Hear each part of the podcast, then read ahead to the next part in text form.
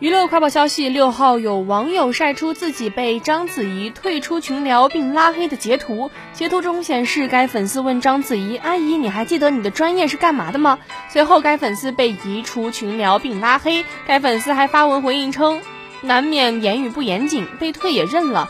以后多些默默关注吧，爱和不爱都是每个人的选择。我选择一直爱，还是期待一个新作品。”对此，网友纷纷直呼。哈哈哈！原来明星也不喜欢被叫阿姨。如今已经是两个孩子的妈妈的章子怡被叫阿姨，你觉得正常吗？